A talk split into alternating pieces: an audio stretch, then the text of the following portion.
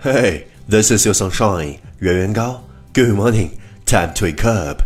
Come on, get up, baby. Time to listen to English Morning. Hay tanto que quiero contarte. Hay tanto que quiero saber de ti. Ya podemos empezar poco a poco. Cuéntame qué te trae por aquí. No te asustes de decirme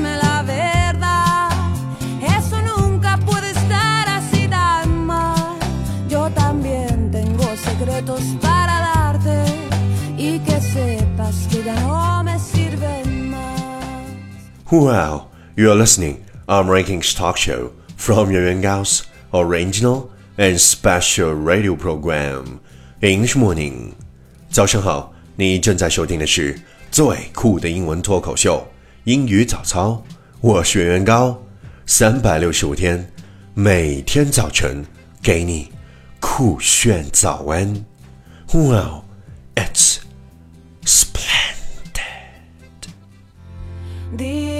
Dime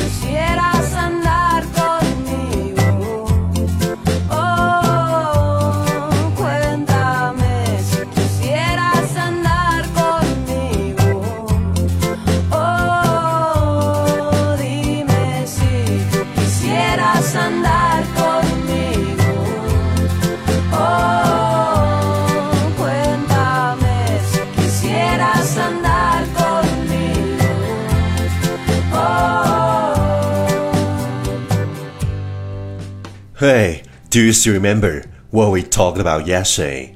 The encounter is beautiful, met a favor, and knowing each other is a blessing. The encounter is beautiful, met a favor, and knowing each other is a blessing. 相遇是一种美丽，相识是一种欢欣，而相知是一种幸福。The encounter is beautiful, met a favor, and knowing each other is a blessing. Please check the last episode if you can follow what I'm talking about. 没有跟上的小伙伴，请你反复收听昨天的节目。请相信，practice makes perfect. Okay, let's come again. 我们再复习一遍。The encounter is beautiful, met a favor, and knowing each other is a blessing. 昨天学过的句子，今天 你是否还朗朗上口？明天你是否会想起今天你学过的英文？Our focus today is worst feeling in the world is knowing you did the best you could and it still wasn't good enough. Worst feeling in the world is knowing you did the best you could and it still wasn't good enough. 这个世界上最糟糕的感觉就是，明明知道你自己已经做到最好了，但是还不够好。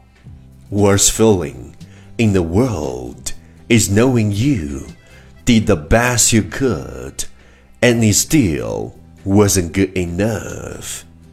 Keywords 单词跟我读，worst, w r s t, worst 最糟糕的，still, s t i l l, still 仍然。Key phrase 短语跟我读，worst feeling in the world, worst feeling in the world 世界上最糟糕的感觉。You did the best you could. You did the best you could. 你已经尽力。Still wasn't good enough. Still wasn't good enough. 还是不够好。Okay, let's repeat after me. 句子跟我读。Worst feeling in the world is knowing you did the best you could and it still wasn't good enough. Worst feeling in the world is knowing you did the best you could and it still wasn't good enough. Lesson time, catch me as soon as you're possible. 跟上我的节奏。Worst feeling in the world is knowing you did the best you could and it still wasn't good enough.